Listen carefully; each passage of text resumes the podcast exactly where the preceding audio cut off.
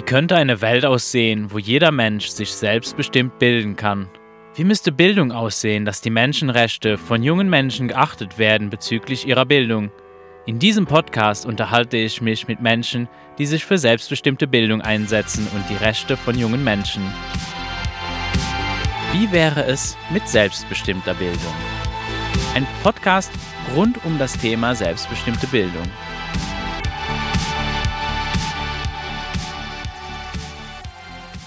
Heute bei mir zu Gast ist Franziska Klinkigt, Diplompsychologin mit dem Schwerpunkt Schulverweigerung und äh, systemische Familientherapeutin und Beraterin. Franziska hat ein Buch geschrieben, Wer sein Kind liebt, Theorie und Praxis der strukturellen Gewalt und zusammen mit Bertrand Stern Versuch zur Verteidigung der Freiheit, Diskussion zur Bildungsrepublik. Du bist äh, Mitbegründerin oder Initiatorin von Gewalt ohne mich, und hast seit neuestem einen Podcast, Die Würde des Subjekts. Hallo Franziska. Hallo Max.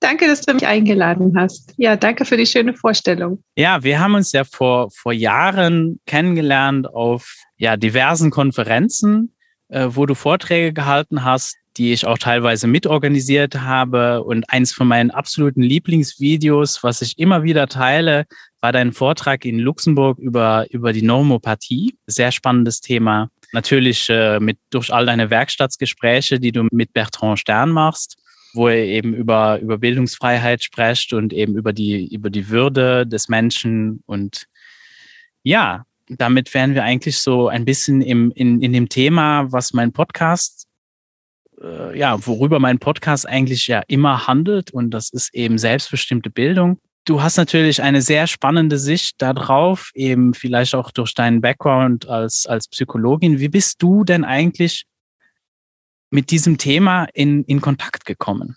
Mit dem Thema selbstbestimmte Bildung? Ja, oder äh, eben informelles Lernen oder allgemein das, die Würde des Menschen oder wo auch immer dein Anfang ist, der dich zu dem geführt hat, wo wir heute eigentlich sind und drüber sprechen? Also ich würde sagen, so einen ganz entscheidenden Anfang meine älteste Tochter, die jetzt mittlerweile 14 Jahre alt ist, aber als sie vier, fünf Jahre alt war, also vor neun Jahren, da ging das los, weil sie den Kindergarten nicht gut fand, sich da überhaupt nicht wohlgefühlt hat und ähm, da nicht mehr hingehen wollte und dann mir gesagt hat, ich will auch mal nicht in die Schule. Und ich dann dachte, oh, was ist das? und mich ja dann damit beschäftigt habe. Ich habe zuerst auch so Dinge getan wie wie ich das von anderen Leuten auch so kenne, die dann ähm, überlegen, ja, sich alternative Schulen zu überlegen oder selber eine Schule zu gründen. Und dann habe ich aber sehr schnell das Teenager-Befreiungsbuch entdeckt und gelesen, wo ja ganz viele Biografien von Menschen in den USA, die halt ähm, ohne Schule sich gebildet haben. das fand ich so spannend. Also ich hab, es eröffnete sich mir auf jeden Fall eine Welt, äh, das geht ohne, zumal ich auch meine Tochter kannte, die ja permanent sich für irgendwas interessierte und irgendwas machte und einfach selbstbestimmt sich längst bildete. Und da hörte dann auf einmal, also ich konnte mir nicht mehr vorstellen, eine Schule zu gründen oder sowas. Ja, und dann fing ich an, dann entdeckte ich diese Studie von Alan Thomas, der ja wirklich das informelle Lernen untersucht hat und dann stellte ich mir die Frage, wie soll das in Deutschland gehen? Und auf diesem Weg über das Unerzogen-Magazin stieß ich dann auf Bertrand Stern und kam mit ihm in Austausch. Ja, und so ging das dann immer weiter. ja, bis dann mal so ein erster Fall auch an mich rangetragen wurde von der Familie, die mit dem Familiengericht da zu tun hatte, weil Sohn und Tochter sich ähm, selbstbestimmt bilden wollten. Und dann habe ich gemerkt, ja, dass ich meine Sichtweise, die tatsächlich besonders schien, ja, und auch wohl besonders war auf die Frage der Gewalt, da irgendwie einbrachte. Also die Frage der Gewalt und Kindeswohl, damit habe ich mich direkt nach dem Studium schon beschäftigt, weil ich da so Schulungen mitgeleitet habe in Kitas und mir da schon die Frage gestellt habe, ob die, der Ansatz, was Kindeswohlgefährdung ist, der schien mir zu sehr auf den Kontext Eltern beschränkt zu sein und gar nicht mit einzubeziehen, was ist eigentlich mit Gefährdung oder Gewalt, die durch andere stattfindet oder in anderen Kontexten, welche Rolle spielen die Einrichtungen, ja, die, die Kitas, die Schulen und so weiter. Und so ging das dann immer, immer weiter. ja, dann war ich drin. Das heißt, vorher hast du eben auch schon dann diese dir Fragen gestellt über die, die strukturelle Gewalt, die in diesen Institutionen eben stattfinden kann. Äh, inwiefern hat sich das auf deine Tätigkeit als äh, Psychologin ausgewirkt oder was hast du damals gemacht? Also ich habe direkt nach dem Studium mit zwei Jobs angefangen. Das eine waren diese Schulungen zum Thema Kindeswohlgefährdung. Ich hatte vorher überhaupt keine Ahnung davon, aber in, in Kinder, in Kitas. So, die Teams wurden da geschult. Und das Zweite, was ich gemacht habe, war bei einem Kinder- und Jugendpsychiater in der Praxis zu arbeiten als Psychologin. Und da war das ähm, ziemlich krass, dass ich bekam ja dann so die, mit die Fälle, die Menschen, die da zu einem Erstgespräch, zu einem Anamnesegespräch kamen, wie viel leidvolle Erfahrungen oder mit wie viel Leid und Symptomen die Menschen kamen, die in einem direkten Zusammenhang mit Schule standen. Direkt mit Schuleintritt gingen dann Probleme los, die es vorher nie gab. Und ja, wo ich merkte, dass da, ja, was ihnen so widerfährt in der Schule. Also ich habe richtig auf eigentlich im Grunde Praxis äh, Einblick gehabt in ja was für gewaltvolle, leidvolle erfahren Menschen in äh, junge Menschen in der Schule machen und einfach überhaupt kein Verständnis finden. Ja, ich konnte das gar nicht glauben, was ich teilweise hörte. Und der, der andere Bereich mit der Kindeswohlgefährdung, ja, da habe ich erstmal so ein bisschen erfahren, wie so das Vorgehen ist, was denn so Kindeswohlgefährdung alles ist und ja, halt gerade so mit diesem ganz jungen Alter.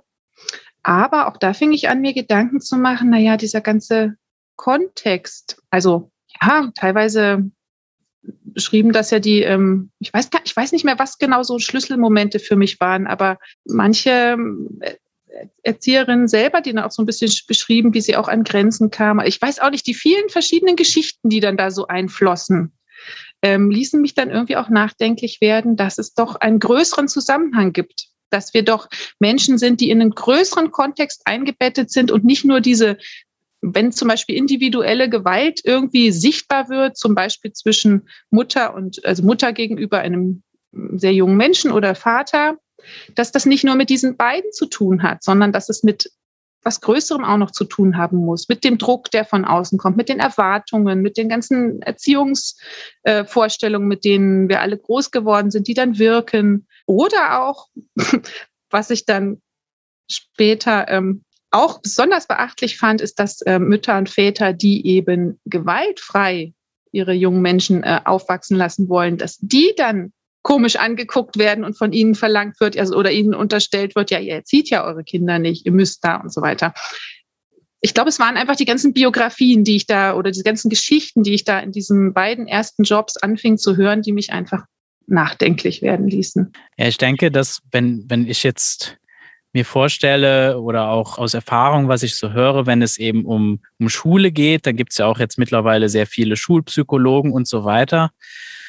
Und da scheint es mir so, dass da eigentlich der Auftrag des, des äh, Psychologen ist, irgendwie den Menschen wieder funktionsfähig zu machen, dass der in dieser Schule da irgendwie wieder funktioniert. Hast du das auch irgendwie erlebt, als du dann in der Praxis gearbeitet hast, dass, dass das irgendwie von dir erwartet wurde oder, oder jetzt eher weniger?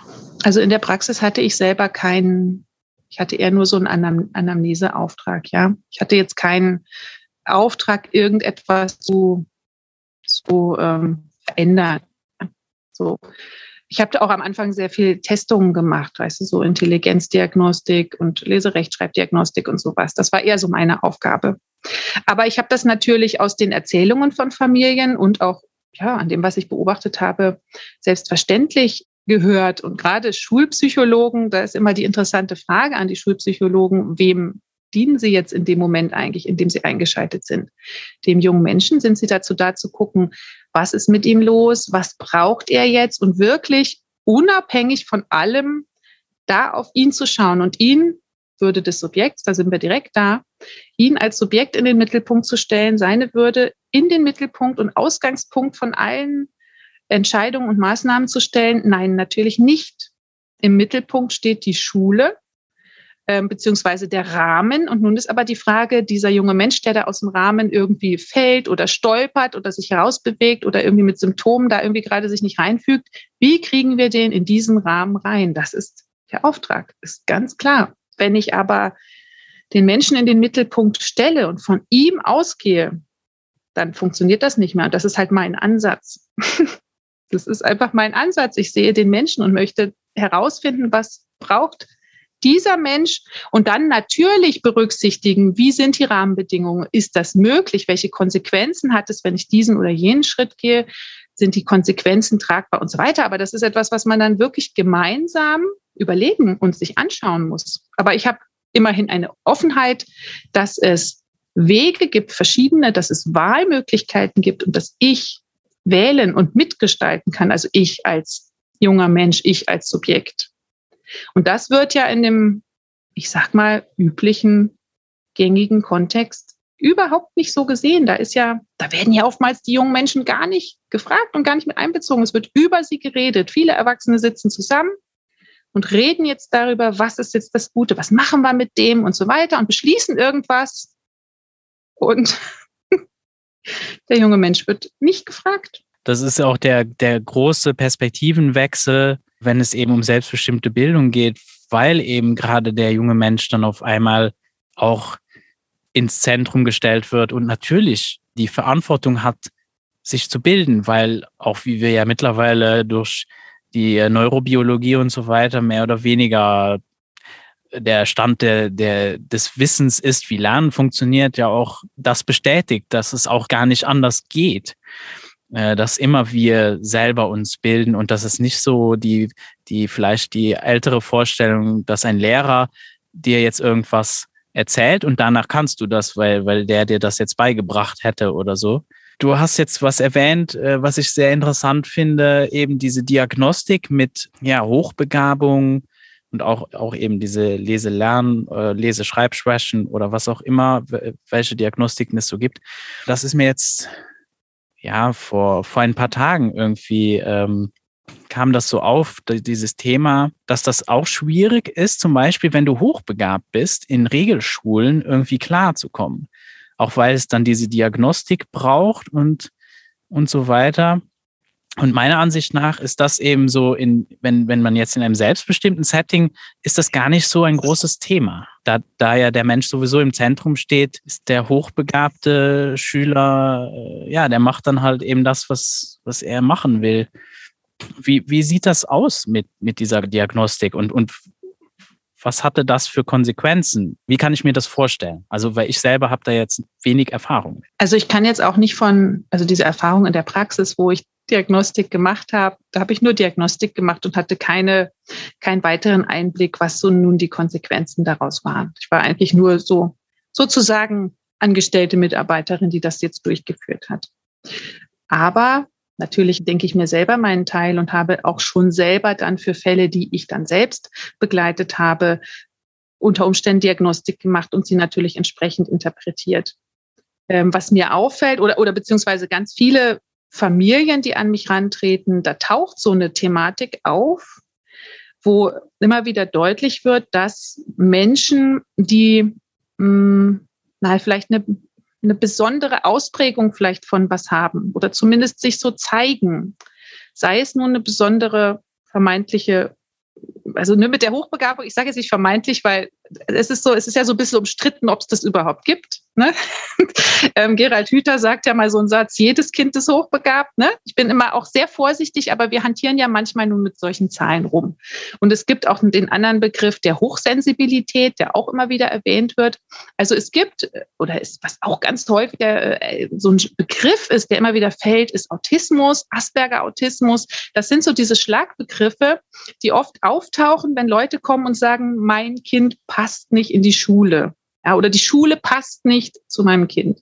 Dann kommen solche, kommt das häufig vor. Ich selber argumentiere gar nicht eigentlich mit sowas. Es ist mir letztlich nicht wichtig, weil ich sage, wenn ich bei dem Menschen bleibe und mir angucke, was sind deine Bedürfnisse, was ist deine, was ist das, was du brauchst, um dich wohlzufühlen, um dich gut bilden zu können und so weiter. Was sind die Bedingungen?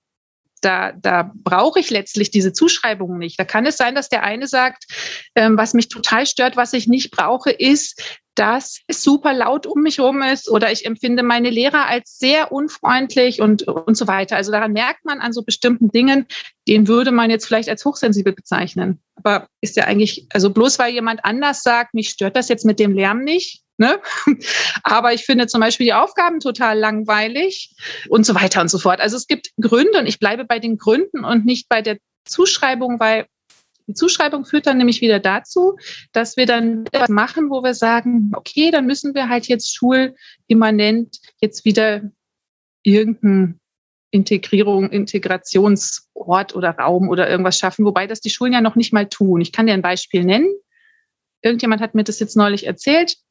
Der Sohn erste Klasse macht schon, hat das Matheheft schon fertig, schon vor allen anderen und ist fertig und, und fragt, ob er was anderes machen kann. Und dann sagt die Lehrerin, nee, geht nicht, denn du darfst nicht zu weit weitermachen und du darfst nur jetzt irgendwie noch was anderes machen, wenn du den, den Kram, den wir dir vorsetzen und den wir allen anderen vorsetzen, auch machst. Das heißt, dieser Junge wird völlig demotiviert, frustriert und muss sich mit etwas beschäftigen, was für ihn sinnlos ist aber es gibt keinen Raum. Also da können, da gibt es tausende solche Geschichten, wo ich mich immer frage, was hindert diese Menschen, die dort als Lehrer tätig sind, daran, auf einen Menschen einzugehen, der dies und jenes braucht?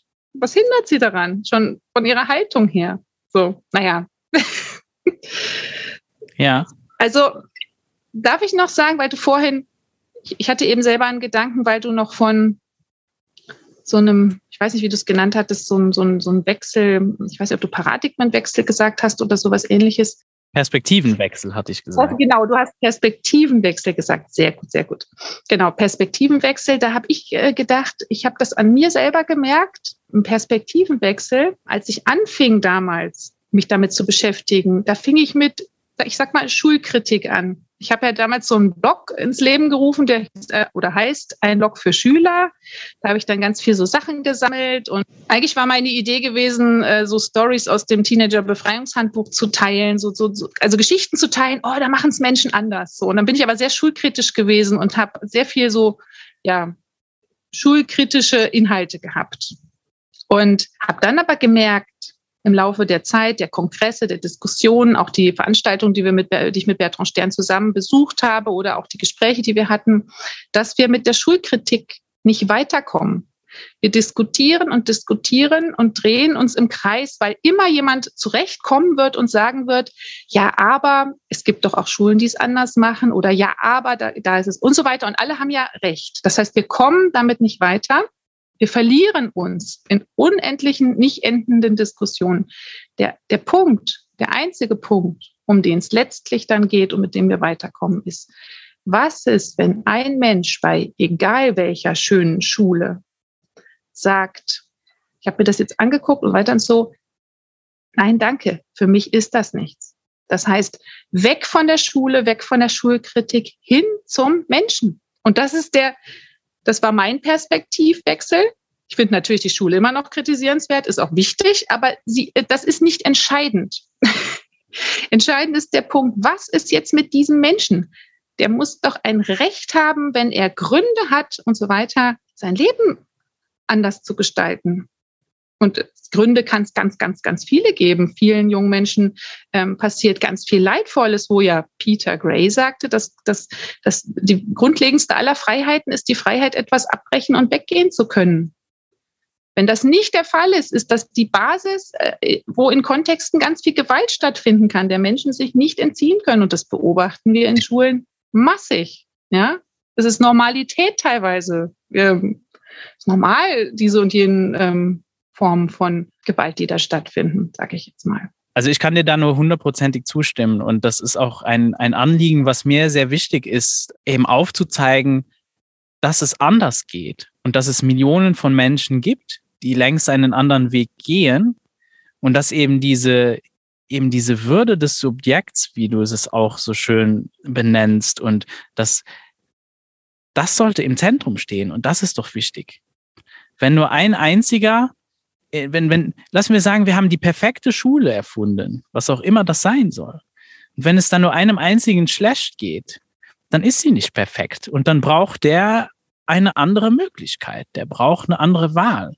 Es kann doch meiner Meinung nach eben nicht sein, dass dann ein Mensch sich irgendwie verbiegen muss oder verbogen werden muss, nur um irgendwo reinzupassen, wo er eben nicht reinpasst. Wir wissen, und das ist eben dann die berechtigte Schulkritik, die, die ich durchaus auch immer noch angebracht finde, dass das eben sehr viele Konsequenzen hat. Ich meine, du hast vorher Alan Thomas erwähnt und das ist äh, auch, äh, er hat ja noch eine andere Studie mit Harriet Pattison gemacht, zum Beispiel übers Lesen lernen. Äh, wenn man bedenkt, wie viele eben so Diagnosen gestellt werden mit Lese, Lese-Schreibschwächen. Und dann kommen jetzt hier diese zwei Wissenschaftler und machen eine eine Studie übers Lesen lernen. Und das ist ja mittlerweile nicht mehr die einzige, wo eigentlich mehr oder weniger rauskommt, dass es völlig normal ist, wenn du noch mit 12, 13 Jahren nicht lesen kannst, dass das kein Problem darstellt. Es gibt noch viele andere Erfahrungsberichte, zum Beispiel aus Sudbury Valley oder äh, wo Daniel Greenberg zum Beispiel gesagt hat, ja, aber in, in den in den über 50 Jahren, wo es die Sudbury Valley Schule gibt, hat er nicht einen einzigen Fall gesehen, wo jemand aus dieser Schule rausgegangen ist, der nachher nicht lesen und schreiben konnte, was in Regelschulen absolut nicht der Fall ist. Äh, ich habe jetzt ein Buch gelayoutet mit dem Titel ähm, äh, What if School creates Dyslexia, wo es eben auch um genau dieses Thema geht, dass es einfach, es geht um die Möglichkeit, dass es ja sein könnte, dass diese Probleme der Lese-Lernschwäche bei sehr, sehr vielen Menschen verursacht wird durch die Schulstruktur.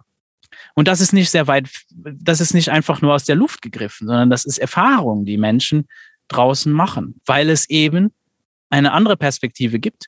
Und mindestens mal das zu thematisieren, ist natürlich sehr wichtig. Und es eben auch dann vielleicht nicht immer sich gleich angegriffen zu fühlen, sondern es geht ja darum, einen konstruktiven Dialog zu führen, damit es eben jedem Menschen gut gehen kann und jeder Mensch die Chance hat, sein volles Potenzial zu entfalten, was ja auch Schulen mehr oder weniger von sich behaupten, dass sie das ja machen wollen. Ja, du hast ja am Anfang den Vortrag, meinen Vortrag in Luxemburg erwähnt, wo ich ja das auch darstelle, dass unter anderem psychische vermeintliche Störungen, Diagnosen ja nur in diesem Kontext existieren und außerhalb nicht. ADHS ist auch so ein Beispiel. Also ähm, ich, bin, ähm, ich bin manchmal so ein bisschen hin und her gerissen zwischen natürlich einer großen Ruhe und Klarheit. Und wenn ich Menschen berate, bin ich, also ich bin auch kein Mensch, der gegen Schule per se ist und ermutige auch niemanden gegen Schule zu sein. Ich bin auch überhaupt nicht gegen Lehrer. Im Gegenteil, als Menschen kann ich alle schätzen. Das habe ich in meinem Podcast, habe ich, beschäftige ich mich auch so, oder versuche mich ein bisschen damit zu beschäftigen.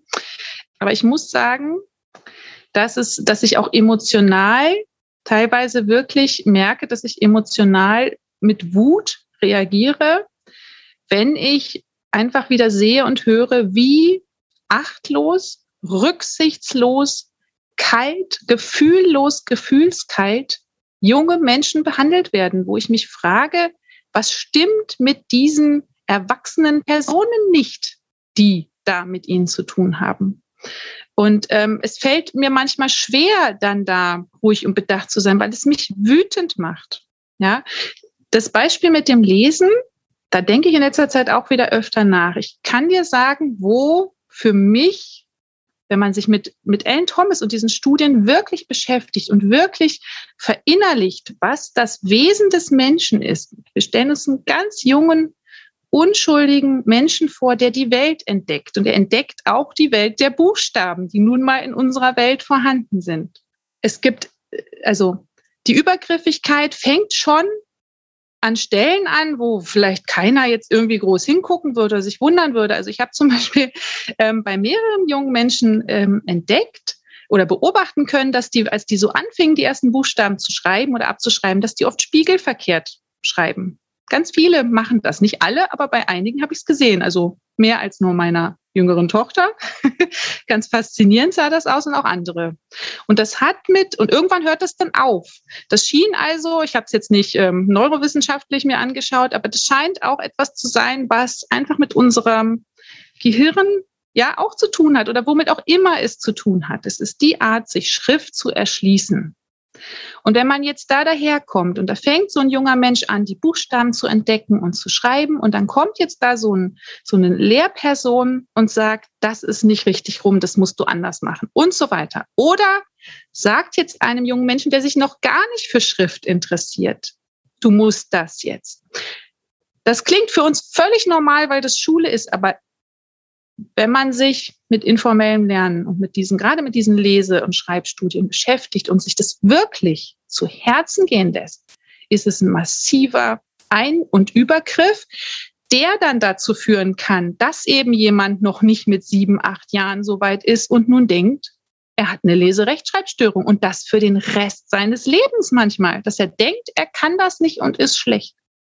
Ich habe jetzt jemanden getroffen, der über 60 Jahre alt ist und dessen Handschrift ich wunderschön fand und gesagt habe, die, deine Handschrift ist wunderschön. Er hat gesagt, ich sei die erste Person, die ihm das sagt. Er hat sich in der Schule immer anhören müssen, was für eine scheußliche Schrift er hat.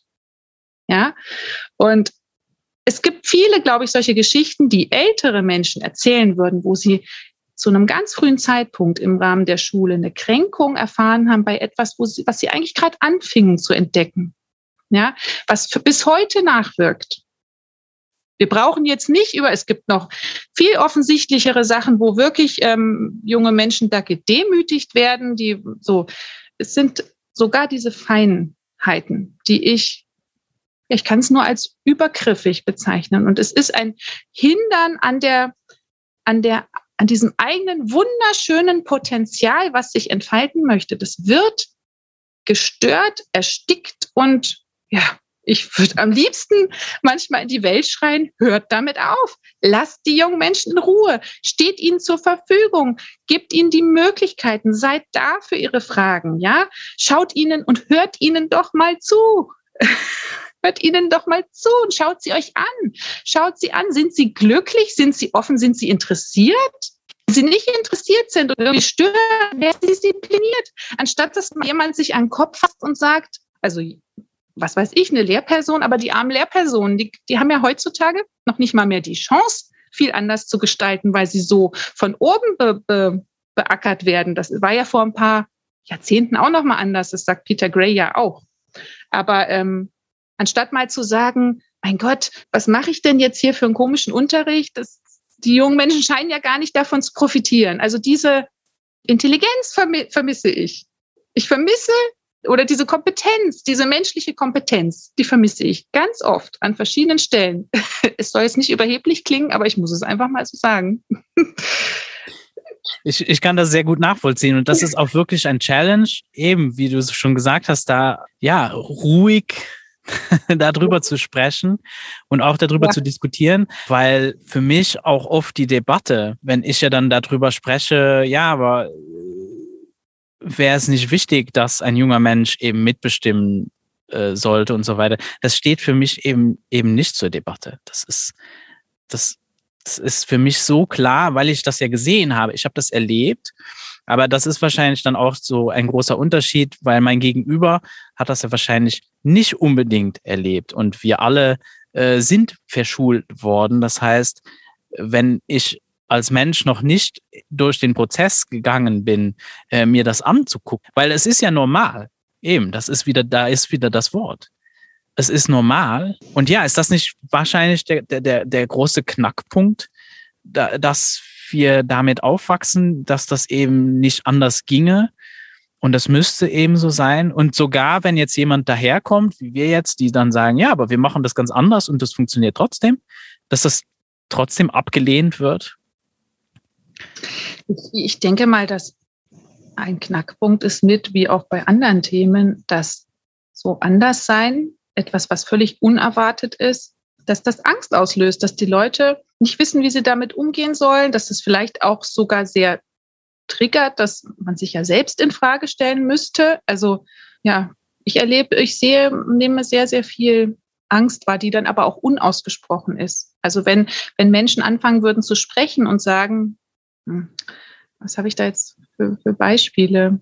Wenn jetzt in, in einer Familie, wo jetzt Mutter, Vater selber auch eine Schule hinter sich haben, das nie in Frage gestellt haben, aber äh, da ist jetzt so ein junger Mensch, eine Tochter eine Tochter, einen Sohn, die auf einmal sagt, will ich nicht. Wobei das fällt ja nicht vom Himmel, das hat ja eine Geschichte, ja.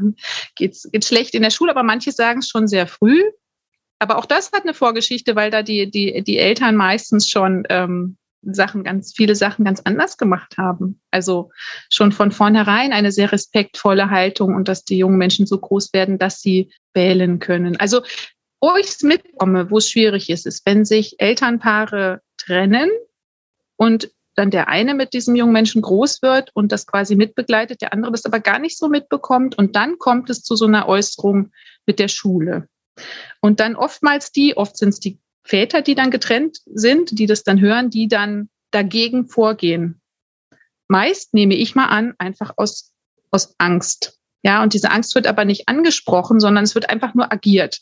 Anstatt zu sagen, hier, ähm, ja, anstatt sich darüber nun zu unterhalten, was, wovor fürchte ich mich, was, was, was ist es eigentlich? Und in einen Dialog zu gehen und das vielleicht aufzulösen oder abzuklären oder sich zu informieren, das geschieht meistens gar nicht, diese ganzen Schritte. Ja, was fällt dir noch irgendwas ein? Ja, ich denke, es ist, es ist, es ist ähm, die Bereitschaft, sich vielleicht auch solche Informationen eben eine andere Sichtweise überhaupt mal anzuhören. Und ich meine, von, von offizieller Stelle ist es auch nicht weiter verwunderlich, dass natürlich Bildungsministerien und so weiter jetzt nicht unbedingt sehr zuvorkommend sind, dir irgendwelche Alternativen zu präsentieren. Was natürlich schade ist, weil meiner Meinung nach wäre das eigentlich genau ihr Auftrag. Dann ist noch was anderes, was mir eben einfällt, was mir sehr viel begegnet. Vielleicht ist das nicht ganz das Thema oder, oder vielleicht doch irgendwie verbunden. Und das ist natürlich, dass Menschen, die irgendwie so Expertenrollen einnehmen, um eben viele von diesen Problemen zu thematisieren, da fällt mir eben auf, die meisten verkaufen dir irgendein Produkt. Es gibt irgendeine technische Lösung. Zum Beispiel, wenn du nicht lesen lernst, dann, dann haben wir irgendeine iPad-App und dann, dann geht das. Äh, solche Dinge können ja auch hilfreich sein. Das will ich gar nicht mal in Frage stellen. Aber wenn jetzt diese Experten fundamental hingehen würden, wie das, was wir jetzt machen, äh, und sagen, ja, aber Moment, das ist, da ist schon ein fundamentales Problem, dass eben dieser, dieser Mensch gar nicht im Zentrum steht und vielleicht passt das gar nicht für den und vielleicht wird das, das Problem erst verursacht durch die Struktur. Äh, das ist natürlich eine Perspektive, die dir ein riesen Geschäft eigentlich kaputt macht. Weil das ist so, das, also ich will das, das ist einfach eine Tatsache. Das ist auch eine, ein Riesengeschäft, weil Schulpsychologen und so weiter äh, verdienen ihren Lebensunterhalt. Ich habe jetzt irgendwo wo bei dir auf äh, äh, bei einem Blog äh, gelesen, da hattest du geschrieben, so ja, aber eigentlich, wenn du deine Arbeit erfolgreich machst, dann dann machst du dich eigentlich überflüssig. Dann wirst du nicht mehr gebraucht. Und so sehe ich das auch. Ich habe immer gesagt, als ich ich habe ja als Musiklehrer gearbeitet und ich habe meinen Schülern auch immer gesagt, weißt du, wenn du feststellst, dass du mich nicht mehr brauchst, dann habe ich meine Arbeit gemacht. Und noch besser, wenn du feststellst, dass du mich eigentlich nie gebraucht hast, sondern dass alles selbst aus dir kommt, dann noch viel besser. Aber damit, ja, die, die, eben diese, diese Sache, sich selbst überflüssig zu machen. Und das ist so eine Konsequenz natürlich der selbstbestimmten Bildung, dass das eigentlich das Ziel des Lernbegleiters ist. Ich begleite dich so lange, wie du mich brauchst. Und dann sprengst du diesen Rahmen und bist selbstständig und gehst raus in die Welt und brauchst mhm. mich nicht mehr. Und das ist kein gutes Geschäftsmodell. Ja, es ist so, dass wir auch bei diesem Thema letztlich wieder bei unserer Struktur an Geld gebunden und so weiter und äh, Arbeit und so weiter. Wir werden, wir landen auch wieder da. Das muss man sich auch angucken. Aber es ist ja letztlich so, es stimmt, wenn man genau hinschaut, an Kindern verdienen so viele Menschen. Ja, und gerade, ja, also alles, allein diese ganze Schulbuch, es werden extra Schulbücher hergestellt und so. Stellen wir uns mal vor, die würden wegfallen oder so. Es ist noch mehr geworden durch diese ganzen ähm, Therapien und, und ne, diese Ergologopädie und diese Therapien, die ja in den letzten Jahren erst mehr geworden sind. Ähm, so, es wird immer mehr. Also es verdienen viele Menschen daran, ähm, die würden quasi ihre Arbeit verlieren, wenn sich da was fundamental ändern würde. Aber in einer lebendigen Bildungslandschaft brauchen wir uns alle. Wir brauchen Menschen. Das heißt, die Menschen würden anders gebraucht. Also nur mal, nur mal Lehrer als Beispiel. Selbstverständlich werden Personen gebraucht, gerne mit anderen, es müssen nur junge Menschen sein, die, die gerne ihr, ihr Wissen teilen oder die selber begeistert etwas nachgehen und sich andere Menschen dem anschließen und von ihnen etwas lernen und erfahren wollen. Das heißt, wir, wir müssten im Grunde das ganz anders gestalten, aber jeder hätte zu tun. Nur dieses zu tun, dieses Tun wäre sinnvoll und in einen Kontext eingebettet, wo wir Menschen gegenseitig uns mit Würde und Achtung und Respekt begegnen und nicht in dieser komischen Struktur. Ja, dieses Beispiel mit der App, die jemand verkauft, gibt auch für uns, für dich und mich gibt es bestimmt auch nützliche Lern-Apps oder irgendwelche anderen Apps, die wir selbstständig, wenn wir sie brauchen und haben wollen, uns raussuchen und erwerben. Das, das könnte man genauso weitermachen. Entscheidend ist, als wer oder was wird dieser junge Mensch gesehen? Und der junge Mensch wird als Objekt gesehen, von allen als Objekt der Beschulung und Erziehung. Und wir richten jetzt unsere ganzen Maßnahmen natürlich auf dieses Objekt. Es wird demjenigen nicht angeboten als, hey, ich habe hier was, das ist nützlich dafür deine Frage oder dein Problem. Willst du das mal ausprobieren? Nein, es wird hingegeben als, du brauchst jetzt diese Maßnahme. So. Die Haltung ist es. Es ist gar nicht das, was wir da vielleicht äh, irgendwie anderen Leuten zeigen oder zur Verfügung stellen, sondern das, wie wir diesen Menschen sehen und behandeln. Wir brauchen uns Menschen alle weiterhin. Also das heißt, dieses vermeintliche Arbeitsloswerden, das ist, wovor alle so Angst haben. Es würde einer Person, einem, einem Lehrer, das macht doch überhaupt keinen Spaß unter diesen Umständen. Frag doch mal die ganzen Lehrer, wie es denen so geht. Macht das Spaß? Also die, denen, ja, da könnte man ja sich jetzt über Lehrer unterhalten, gibt es auch ein bestimmt spannendes Gespräch, aber wäre es nicht viel, also es gibt ja Leute, die nicht umsonst in die Erwachsenenbildung gehen, weil sie da immerhin mit Menschen zu tun haben, die freiwillig da sind und weil sie da eben nicht diesen Erziehungskram machen müssen, ja. Und da macht es viel mehr Freude, mit Menschen Seminare, Weiterbildung, was weiß ich, Inhalte zu teilen, sie zu, nennt man das unterrichten? Ich finde ja allein schon diese Begriffe, ja, beschulen ist ganz, also das Beschulen, finde ich, müssen wir in Frage stellen. Ganz grundlegend, ja. Dass ich da bin und ich meine, ich halte ja hier jetzt gerade auch einen Vortrag und mir hören die Leute zu, freiwillig, die das wollen. Ne? So. Ähm, ich gebe ja, teile gerade auch mein Wissen, meine Meinung ähm, steht zur Verfügung, aber ich, ja, die Haltung, also die Beziehung zwischen den Menschen ist entscheidend. Wie ist sie gestaltet? Und gegenüber jungen Menschen ist es einfach, ähm, ja, ich, nach so langer Zeit merke ich, dass es mich, ähm, dass ich es manchmal auch unfassbar finde, dass das nicht noch mehr Menschen sehen und sich anders wünschen, dass das nicht noch mehr gesehen und anerkannt wird. Ja, dass sie eben nicht als Menschen geachtet und respektvoll behandelt werden. Ja. Ja, das war für mich, äh, deswegen habe ich ja aufgehört, eben in so einer Struktur als Lehrer zu arbeiten, genau aus diesem Grund. Äh, mhm. Weil als, als das eben anfing, dass sich diese Perspektive so verschoben hat. Ich meine, als ich ganz am Anfang meiner Karriere habe ich eben auch schon sehr viele Dinge. Da ging es mir so ähnlich wie was du beschrieben hast, was dir passiert ist nach deinem Studium. Da hatte ich sehr viele Fragen. Ich habe sehr viel beobachtet und habe gesehen, aber irgendwas läuft hier irgendwas stimmt hier nicht. Ich konnte es aber nicht benennen, ich konnte es nicht, ich konnte es nicht wirklich greifen, halt erst als, als eben auch ein junger Mensch in mein Leben, eben meine Tochter getreten ist, äh, die mir das dann wirklich mal vor Augen geführt hat.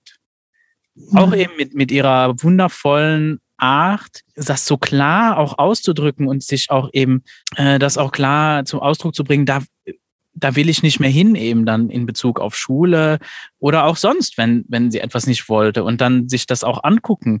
Ähm, ja, aber warum ist das so? Und äh, eben da ins Gespräch gehen. Und das hat alles verändert. Das hat meine, meine, meine, meine, meine ganze Sichtweise alles auf den Kopf gestellt. Ja, und da, das kam dann irgendwann auf, auf einen Punkt, wo, wo ich einfach festgestellt habe, das hat mir unendlich viel Spaß gemacht, mit meinen Schülern zu arbeiten. Wenn, wenn ich in dieser, in dieser Beziehung war, war das toll. Aber sobald ich konfrontiert wurde mit in welcher Struktur oder was hier eigentlich diese Struktur, was diese Schule von mir erwartet, ja, dann wurde mir immer schlechter. Und dann ging es mir auch richtig schlecht. Also habe ich entschieden, ja, dann höre ich hier auf. Weil diese Struktur eben mir nicht den Rahmen bietet, wo diese Beziehung auch zu meinen Schülern überhaupt, wo ich das Gefühl habe, die ist, die ist gar nicht erwünscht. Sogar ganz im Gegenteil. Ich meine, ich habe ich hab Dinge gesagt bekommen, ganz, ganz am Schluss, bevor ich dann mein Kündigungsschreiben, das war so das, die letzte Versammlung, bevor ich dann entschieden habe, so den, den Brief, den schicke ich jetzt hier ein, dass ich kündige, äh, war wirklich die Aussage meiner Arbeitskollegen, die gesagt haben, also ich hatte immer Umfragen gemacht mit meinen Schülern, was die so wollten. Und es ging darum, eine neue Popklasse zu, zu gründen.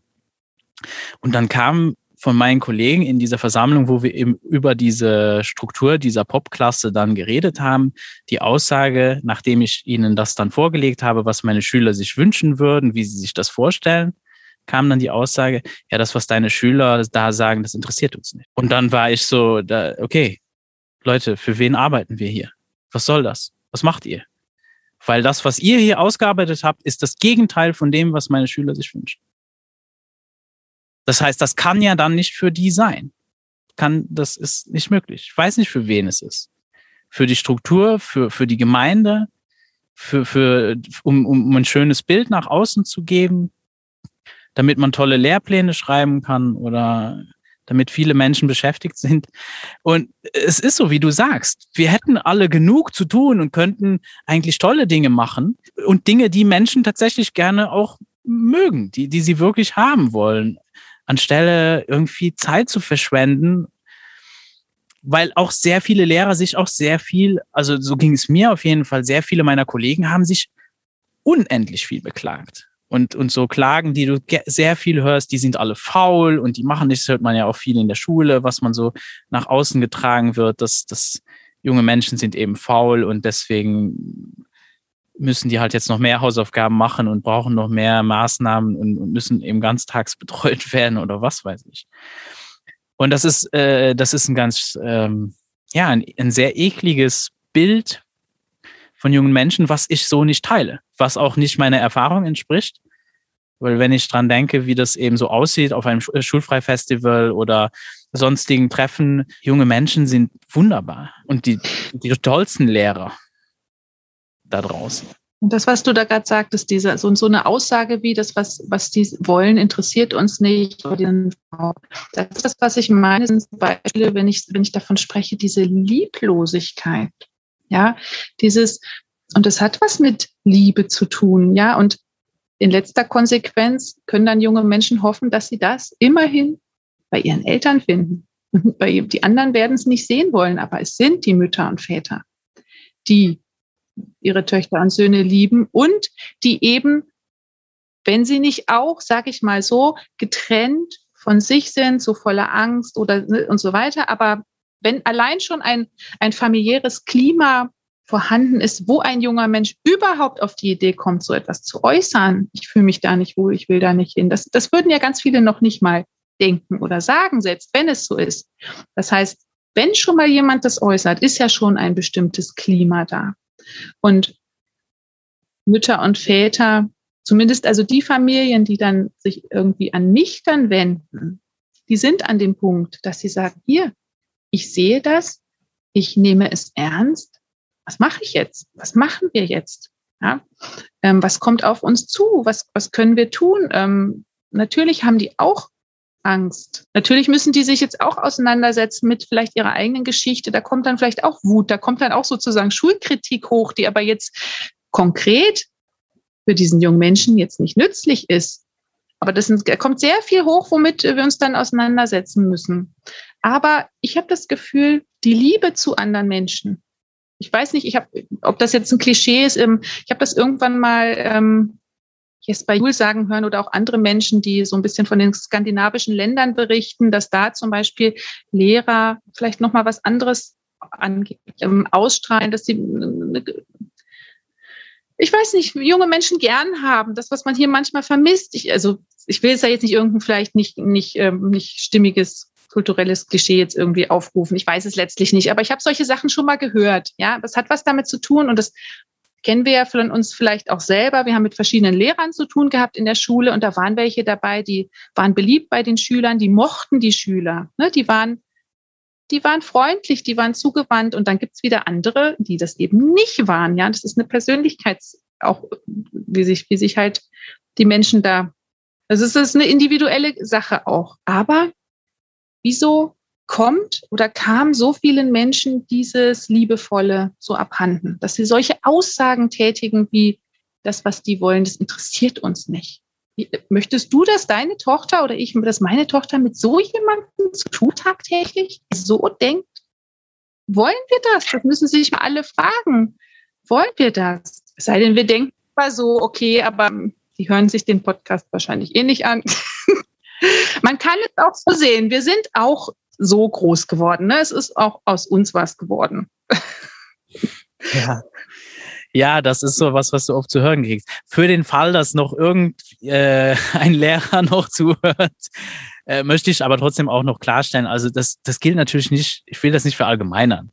Natürlich gibt es, ich würde auch sagen, das sind die meisten, die sich interessieren. Sogar jetzt bei den Kollegen, äh, wo ich ziemlich sicher bin, dass sie nicht zuhören oder spätestens jetzt nicht mehr, dass die das auch nicht in dem Sinne jetzt unbedingt böse meinen. Das passt einfach nicht in die, Struktur, in die, in die, in die Struktur.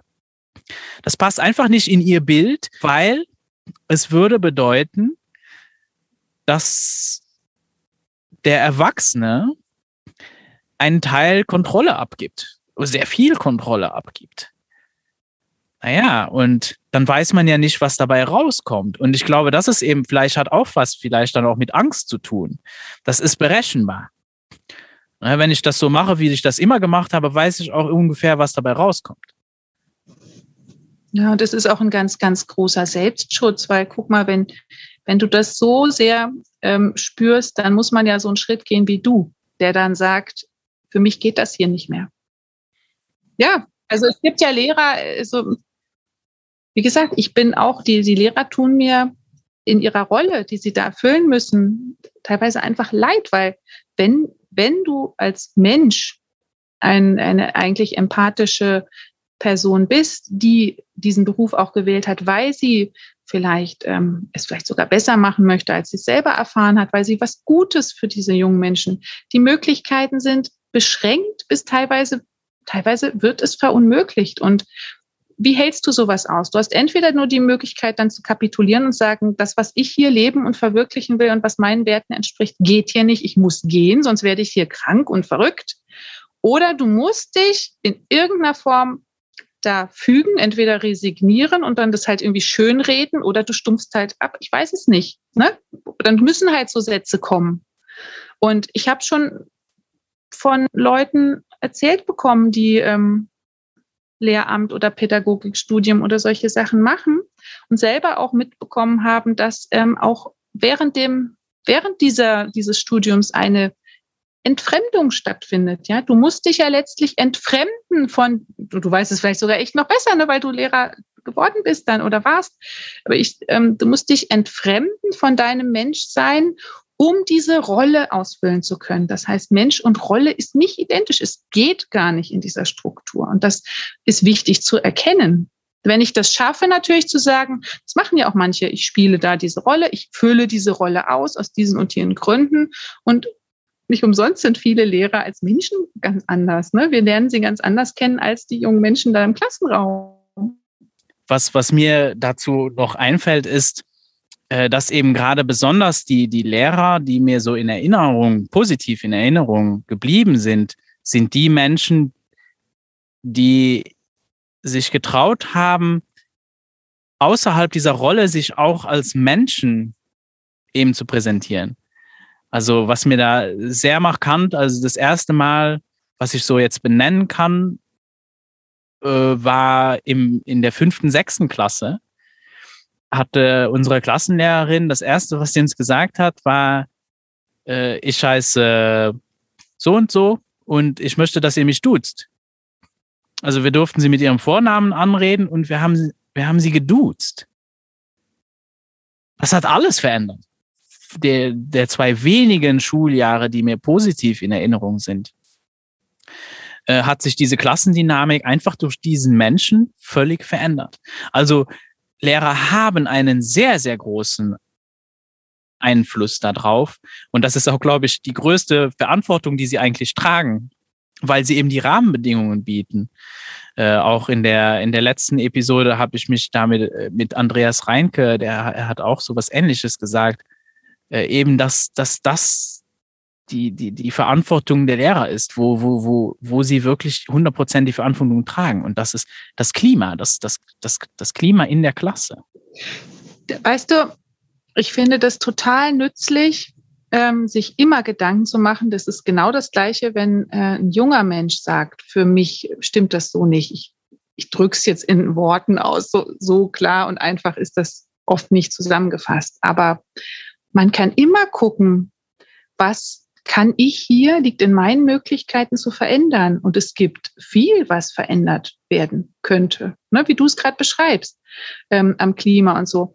Es gibt aber Begrenzungen dessen und die können sehr unterschiedlich sein. Das heißt, was du gerade beschrieben hast, die Lehrerin, die beschlossen hat zu sagen, duzt mich, Frag mal zig Lehrer, ob die sich vorstellen könnten, erstens mal, dass die selbst persönlich das machen und zweitens, was die anderen im Kollegium oder der Schulleiter oder irgendwer anders ihnen sagen würde, ob das überhaupt gestattet ist. So, da gibt's bestimmt Unterschiede. Manche würden sagen, hey, super Idee mache ich, und andere würden sagen, bei mir ginge das nicht. So, ist aber eigentlich auch völlig egal, wie es wäre.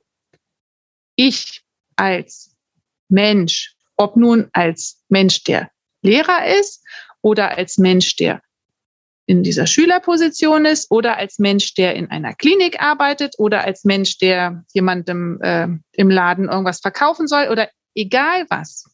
Ich als Mensch muss für mich mich immer fragen, bin ich, ähm, gebe ich entsprechend meinen Werten, ähm, wahre ich meine Integrität, verrate ich mich oder jemand anders? Ist das stimmig für mich? Und das kann unterschiedlich sein. Das können ganz unterschiedliche Schwellen und Grenzen sein, die wir haben. Aber an dem Punkt, wo ich merke, hier verrate ich mich oder jemand anders, dann stellt sich doch die Frage, was mache ich jetzt? Und wenn ein, ein Mensch, der Lehrer ist, das Glück hat, dass es ihm gelingt, in dieser Schule, wo er ist, in diesem, ähm, da für sich eine stimmige Position zu finden. Und dann ist es ja gut. Genauso für jeden Menschen, der sagt, ich gehe aber gerne zur Schule oder ich ging gerne zur Schule und so weiter. Es ist stimmig. Wir brauchen niemanden dahin zwingen, der das sagt. Entscheidend ist immer der, der sagt, nein, für mich stimmt das nicht. Welche Wahl hat er dann? Muss er das Recht haben, was anderes zu wählen, was anders zu machen. Und natürlich gucke ich immer, kann ich, wir gucken ja immer, also wir brauchen uns ja nur vorstellen, den Tipp gebe ich immer allen, wenn es jetzt darum geht, so ein junger Mensch sagt nein zur Schule, stellt euch doch einfach mal vor, ein geliebter Mensch an eurer Seite, sei es jetzt der geliebte Partner oder irgendein total lieber Freund oder wer auch immer, die liebe Schwester, der liebe Bruder, arbeitet irgendwo in einer Firma, wo er sagt, oh, hier sind so Sachen, ich bin mir nicht sicher, bin ich da glücklich und so weiter. Wie würden wir den jetzt unterstützen? Wie würden wir den jetzt beraten? Wir würden ihm zuhören und so weiter. Und dann würde, würde dieser Mensch abwägen. Und es ist nie alles schlecht oder alles gut. Das heißt, wir müssen immer überlegen, was ne, ist mir wichtig, wie geht's mir damit? Wir müssen immer in uns reinhorchen und so. Und wir treffen aber aufgrund dessen eine Entscheidung. Entweder treffen wir die Entscheidung, ich bleibe noch hier ich versuche was zu verändern, ich versuche was an dem um mich herum zu verändern, ne, an der Arbeitsstelle. Und ein, ein junger Mensch, äh, der kann das als Schüler ja auch tun, indem er sagt, also ich mache mir mal Gedanken, wie es sein müsste. Wenn es so und so und so wäre, dann würde ich hier gerne hinkommen, dann würde ich mich hier wohler fühlen. Dann hängt es aber davon ab, ob die anderen sagen, machen wir oder eben nicht. Und dann habe ich aber, ich bin Mensch, der das beurteilen. Es geht darum, dass ich in der Lage bin, das für mich zu beurteilen, da zu mir zu kommen und für mich zu beurteilen, ist das richtig für mich. Natürlich auch mit Unterstützung von jemand anders. Also bloß weil ich jetzt erwachsen bin, heißt das nicht, dass ich nicht auch den Austausch brauche oder jemand, der mir da vielleicht ein bisschen so eine Hebammen, weißt du, die Hebammenleistung äh, ähm, vollführt, indem er mir Fragen stellt und mich dabei unterstützt, diese Entscheidung zu finden. Ne? Fragen, auf die ich vielleicht selber nicht komme und so weiter. Und so behandle ich Menschen unter 18 Jahren auch, indem ich mit ihnen darüber rede.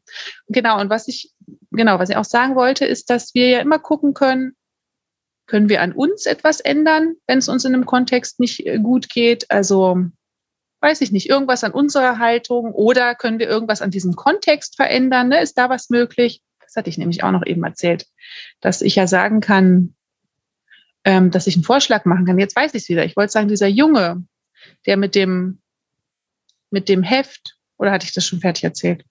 Weißt du, der Junge mit dem Heft, der, der doch das Heft schon fertig gemacht hat ähm, und, und was anderes machen wollte.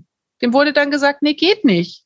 Ja, das hat ja alles Auswirkungen. Wenn ich quasi Vorschläge einbringe und das verändern möchte ähm, und jemand anders dabei überhaupt nicht auf mich eingeht, dann komme ich irgendwann an den Punkt, mich entscheiden zu müssen. So, und das würde, ich kann immer jedem nur nahelegen, einen Menschen, der noch nicht 18 Jahre ist und da in, in einer Schulpflicht drin steht, da genauso auf Augenhöhe zu behandeln, wie ich das mit meinem besten Freund oder Partner auch machen würde. Ja, weil so.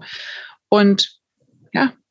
Ich würde dazu sagen, dass äh, sehr viele erwachsene Menschen, dass das auch da nicht mal so selbstverständlich ist. Da hast du leider also ich kann mich erinnern, dass ich da mehrere Situationen, wo, wo, wo mir auch wirklich fast die Kinnlade auf ja, runtergefallen ist, äh, was da manchmal für Gespräche kam. Weil es ist so eine Sache von auch Verantwortung für sich selber zu übernehmen, eben auch nicht zuzulassen, dass ich jetzt einfach reduziert werde auf eine Rolle, sondern eben auch für mich einzustehen und zu sagen, ja, aber Moment mal, damit bin ich aber nicht einverstanden und auch da mal klar Nein zu sagen. Also ich kann mich da noch sehr gut erinnern, auch dann wieder aus, meine, aus meinem Arbeitsverhältnis gab es so Situationen. Dann wurden uns irgendwelche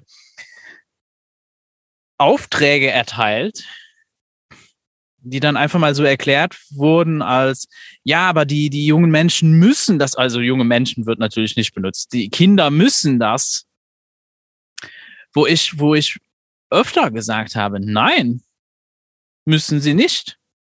Natürlich nicht. Also da ging es zum Beispiel ein konkretes Beispiel. In der Musikschule musst du ein Examen machen. Ab einem bestimmten Punkt. Sonst darfst du da nicht mehr hin. So, so wird das gesagt. Ich habe es jetzt bewusst so gesagt, wie das da dargestellt wird. Du musst ein Examen machen. Das ist ja schon mal von vornherein eine Lüge. Natürlich musst du dieses Examen nicht machen. Aber da es ja so kommuniziert wird und auch dann eben von meinem damaligen Chef dann auch so von uns verlangt wurde, ihr müsst jetzt die jungen Menschen dazu bringen, dieses Examen zu machen, weil die müssen das ja machen. Und ich habe dann gesagt, nein, muss ich nicht. Dazu sage ich ganz klar nein. Erstens, weil es eben nicht stimmt. Und äh, ja, ich möchte das nicht. Die haben das Recht, Nein zu sagen bei mir. Und dann kam, ja, aber das geht ja aber nicht. Das hat ja aber dann Konsequenzen. Natürlich hat das Konsequenzen. Auch diese Konsequenzen werde ich meinem Schüler ganz klar erklären. Nämlich, die Konsequenz ist, dann darfst du nicht mehr in die Musikschule kommen. Das kam natürlich nicht sehr gut an. Ich habe das dann trotzdem genau so gemacht. Und sehr interessant eben, wie viele Schüler sich das dann angehört haben und ah, okay, gut, ich werde ernst genommen, okay, ich darf das jetzt selber entscheiden. Ach, und die einzige Konsequenz, die das mit sich bringt, wenn ich jetzt dazu Nein sage, ist, dass ich hier nicht mehr kommen darf. Ja, kein Problem, dann komme ich eben nicht mehr. So, natürlich ist das nicht ähm, im Sinne von der Musikschule. Die Musikschule möchte ja natürlich, dass du da bleibst und dass du schön funktionierst, wie sie, wie, wie sie das vorgesehen haben, weil da hängen Subventionen da dran, wie viele Prozent solche Examen machen und so weiter. Und sonst wäre es ja auch offensichtlicher, dass das nicht sehr erfolgreich ist. Äh, wenn jetzt auf einmal rauskäme, dass eben die meisten Schüler einfach sagen, nein, möchte ich nicht. Aber das ist eben eine Sache, da übernehme ich dann Verantwortung für. Und dafür kann ich dann auch einstehen. Und da tue ich auch nichts Falsches. Ich muss nicht mich unterwerfen. Und natürlich kann es eine Konsequenz sein, abhängig von welche äh, im, im Beruf, dass eine der Konsequenzen vielleicht sein kann, ja, dann muss ich, dann kündige ich eben. Ich muss nicht. Aber dann ist eben eine Konsequenz, dass ich dann vielleicht kündige. Oder so. Aber ich glaube, das ist eben wirklich nicht so einfach, äh, eben wo, wo es wahrscheinlich schon beim Erwachs bei uns Erwachsenen anfängt, wie wir uns selber sehen. Und wenn ich mich selber natürlich sehe in so einer äh, Befehls, äh, also als so eine Art Maschine, als wenn ich mich selber zum Objekt machen lasse, dann werde ich natürlich auch junge Menschen zu Objekten machen.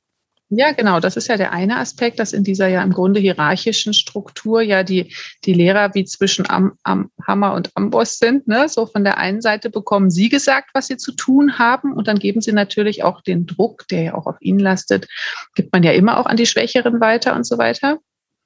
Und auf der anderen Seite ist genau das, was du sagst, mit der persönlichen Verantwortung, die ja jungen Menschen einfach abgesprochen wird. Teilweise meint man es, glaube ich, auch gut mit ihnen, ne? ihnen das gar nicht zumuten zu wollen. Ne? Die, die können und sollen doch noch nicht bestimmte wichtige Entscheidungen treffen. Ähm, die können das doch noch nicht absehen und so weiter und so fort. Auf der anderen Seite sollen sie ja zu mündigen, zur Selbstbestimmung fähigen Menschen mal erzogen werden ne? und so weiter. Und ich denke, dass wenn man genau hinschaut und hinhört, herauszufinden ist, an welchem Punkt jeder Mensch steht, wie weit er ist, ob er bereit ist, eine Entscheidung zu treffen oder über Bedingungen, Konsequenzen, Auswirkungen nachzudenken. Ja, also mir kam der Gedanke, dass es eben sehr wichtig ist, dass es eine Rahmenbedingung gibt, wo wir Menschen uns auch wohlfühlen können, eben unsere Meinung zu sagen. Und ich, ich will jetzt mal so was, was ich oft in diesen Gesprächen zu hören bekomme und auch jetzt letztens begegnet bin bei ähm, Philosophen, äh, wie heißt der, Precht, ähm, Brecht irgendwas?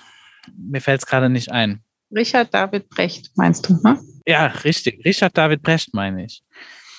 Genau, und der hatte jetzt irgendwann, habe ich irgendeinen Beitrag von ihm gesehen.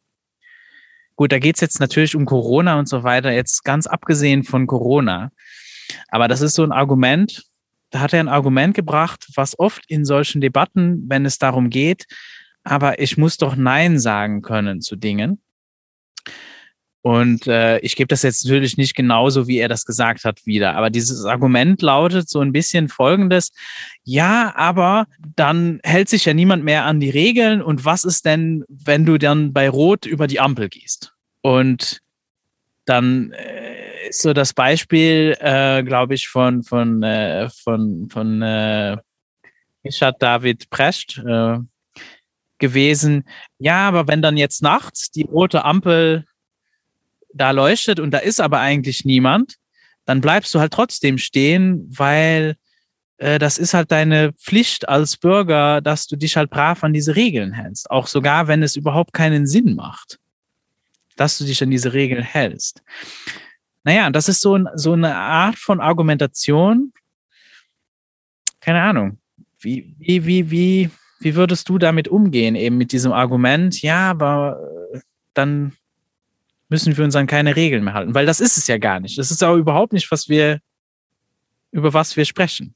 Es geht ja um individuelle Freiheiten. Und also das Beispiel mit der Ampel kommt ja ganz oft. Ne? Also gerade wenn es jetzt irgendwie darum geht, ja, man, man kann doch Kindern jetzt nicht alles erlauben. Und dann kommt immer das Beispiel, ähm, wenn die rote Ampel, dann müssen wir sie doch auch festhalten und notfalls mit Gewalt oder irgendwie sowas. Ne? Gerade wenn es um diese Gewaltfrage geht oder körper, körperlicher Zwang. So. Das Ampelbeispiel ist häufig. Oder ne, sich an Regeln halten zu müssen. Das ist nämlich auch, wir müssen sie an Regeln halten. So. Nein, das Ampelbeispiel finde ich besonders dämlich zum Beispiel, wenn du das ist ja total kontextgebunden. Wenn ich in Paris über die Straße gehen wollte, dann musste ich erstmal lernen, dass, du, dass ich dabei rot über die Straße gehe, weil sonst komme ich da nicht drüber. Wenn ich mit bei Grün über die Straße gehe, dann werde ich von einem Mofa überfahren. Also die Ampel funktioniert da überhaupt nicht. Ja, ja, ja, das macht das Ganze jetzt kompliziert. Aber gut, bleiben wir jetzt mal hier in Deutschland. Ja, hier, hier funkt, wir bleiben jetzt einfach erstmal, also du bist ja nicht in Deutschland, aber bleiben wir mal hier in Deutschland, wo ich gerade bin.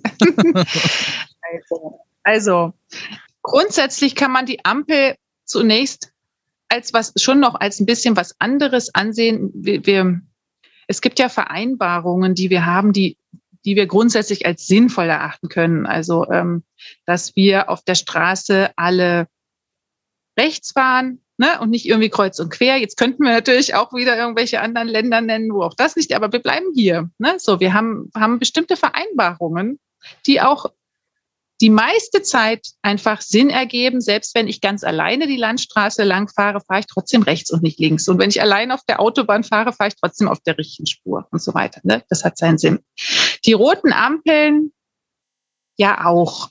Wobei auch da sowohl, also gerade auch als Fußgänger, stehst du manchmal an der roten Ampel, niemand kommt, nichts ist da und du fragst dich, warum stehe ich jetzt hier? Du drückst auf den Knopf, die Ampel wird einfach nicht grün und dann gehen manchmal Leute rüber. Ne? Wo man durchaus sich fragen kann, ist jetzt diese Regel, die wir hier haben, sinnvoll? Ne? Diese Ampel, dient die jetzt auch gerade meinem meiner Sicherheit und dem Sinn, den sie erfüllt. Da kann man sich, glaube ich, es gibt dann Grauzonen oder Bereiche, wo man dann im Grunde überlegen muss, kann man das jetzt hier in Frage stellen? Deshalb werden ja bei uns zum Beispiel nachts Ampeln, manche Ampeln abgeschaltet. Ja, genau. Dann ja aus und dann musst du dich nach den anderen Straßen, ne, dann guckst du auf rechts vor links oder wer hat jetzt die Vorfahrtsstraße. Und das ist ja sinnvoll dann, wenn man das Gefühl hat, hier ist eine Ampel, da stehen wir nachts ständig sinnlos rum, müsste man im Grunde anregen, können wir die nicht abschalten. Ne? Das heißt, wenn du den Sinn einer Regel, Vereinbarung in Frage stellst, also man, es ist die Frage, darf man es in Frage stellen? Grundsätzlich darf man es immer. Ob das jetzt verändert werden muss, ist eine andere Sache. Aber ich finde es wichtig, es überhaupt erstmal anzusprechen. Und ich finde das Beispiel mit ähm, Ampel und jetzt irgendwie, wo es um Sicherheit oder vielleicht um auch ein, was Einfaches geht. Ich, ich, ich stehe nicht den ganzen Tag oder den halben Tag an der Ampel rum. Ich sitze aber den halben Tag, jeden Tag in der Woche in der Schule. Nur als Beispiel. Ja, was gerne auch kommt, ist dieses Beispiel Zähneputzen. Ja, Kinder müssen doch auch Zähne putzen und so dies und das. So, auch da könnte man jetzt einen langen Diskurs führen über den Umgang mit Zähneputzen und so. Aber auch das ist etwas, wo ich sage, wenn es da grundsätzlich immer irgendwie Stress geben würde, müssen wir uns ja Gedanken machen, was müssen wir hier verändern. Und Zähneputzen, Ampel, das sind so man kann das alles nicht eins zu eins vergleichen. Und die, die Entscheidung, ob jemand sagt, zum Beispiel die Schule, ich habe sie mir jetzt angeguckt ein paar Wochen lang oder länger oder kürzer oder wie auch immer und habe für mich diese und jene Gründe und so weiter, das ist doch was tiefgehendes. Ja, etwas Einschneidendes, was wirklich auch mein Leben bestimmt. Wir können das nicht alles über einen Kamm scheren und sagen, ja, okay, wer jetzt die Regel nicht einhält, der wird bestimmt auch nicht einhalten, dass man bei einer roten Ampel stehen bleiben muss und so weiter. Ne? Und dann, dann kommt natürlich noch hinzu, wie du sagst, in anderen Kulturen läuft es dann wieder ganz anders und da funktioniert es auch. Also ich würde mir etwas mehr Flexibilität und vor allem eine Dialogbereitschaft wünschen, dass man auch mal, auch wenn es vielleicht absurd erscheint, mal Sachen einfach hinterfragen darf oder auch sich mal anders vorstellen darf. Das heißt ja nicht, dass wir sie gleich alle über den Haufen werfen und alle so machen müssen, aber man wird ja auch mal drüber reden und Fragen stellen dürfen oder sich auch mal ein bisschen was anderes zusammen fantasieren. Ja, ich wünschte mir da einfach viel mehr Offenheit.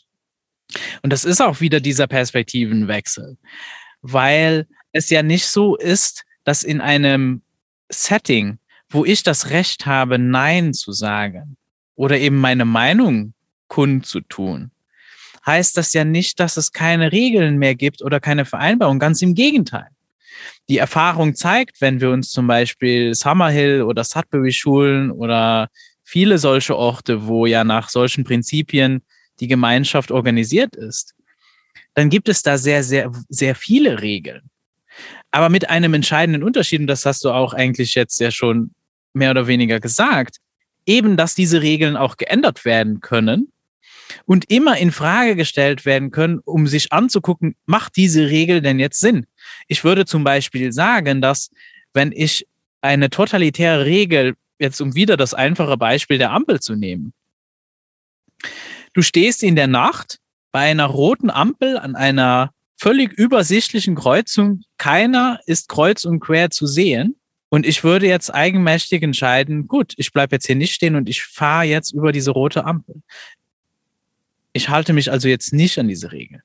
Ich würde niemanden in Gefahr bringen. Viel besser wäre es eben, ich könnte das thematisieren und sagen, hey Leute, da ist eine Ampel die macht in der Nacht keinen Sinn. Können wir die ausschalten oder können wir irgendeine andere Lösung finden? Zum Beispiel, wenn man durch, durch Maastricht fährt, in der Nacht sind alle Ampeln, ich weiß nicht genau, wie das funktioniert, aber die sind so geschaltet, dass die weiß, da steht jemand an der Kreuzung oder nicht. Die sind einfach mal prinzipiell rot. Und wenn ich irgendwo an einem bestimmten Punkt vorbeifahre und der weiß, da ist niemand in der Kreuzung, dann wird die Ampel grün. Das heißt, die ist dann so eingestellt, dass sie interaktiv mir die Freiheit lässt, weiterzufahren, weil es keinen Grund gibt, mich da aufzuhalten. Es gibt also keinen Grund für die Regel, also wird die Regel geändert. Sehr eine technologische Lösung. Deswegen, deswegen passt auch dieses, das, die, die, besonders die Ampel ist ein sehr schlechtes Totschlagargument gegen persönliche Freiheit. Und die persönliche Freiheit ist eben da auch dieses Verständnis zu haben, dass natürlich ja dann auch mein Gegenüber die Freiheit hat, Nein zu sagen. Und dann sind wir nun mal in einer Beziehung, wo, wo wir dann darüber sprechen werden, weil das sind ja die Rahmenbedingungen, die, von denen wir ja eigentlich sprechen, denke ich. Weil wenn ich ja deine Würde verletzen würde, dann würde ich ja auch wieder, dann würde ich über dich herrschen oder so. Das ist auch so ein, so ein Missverständnis von, wenn man den Begriff zum Beispiel Anarchie benutzt oder so, der da sehr oft missverstanden wird. Das ist ja eigentlich nur beschreibt, hier gibt es keine Herrschaft.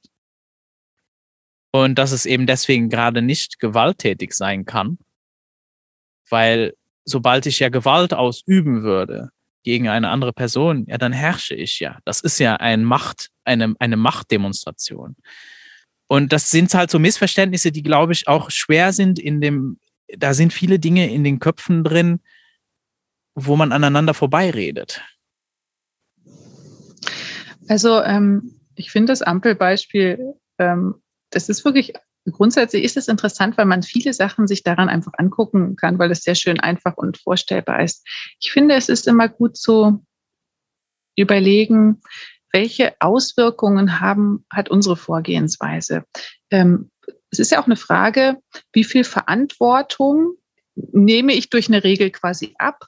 Ne, die Ampel regelt es wenn keine Ampel da ist, sind wir alle, die da langfahren, verantwortlich, uns dann an die Vorgaben zu halten, ne? aufeinander zu achten, gut hinzugucken, aufmerksam zu sein und eventuell dann halt auch die Schilder zu beachten, wenn es da Vorfahrtssachen gibt. Ne? Wir haben mehr, noch mehr Verantwortung, als wenn da die Ampel ist.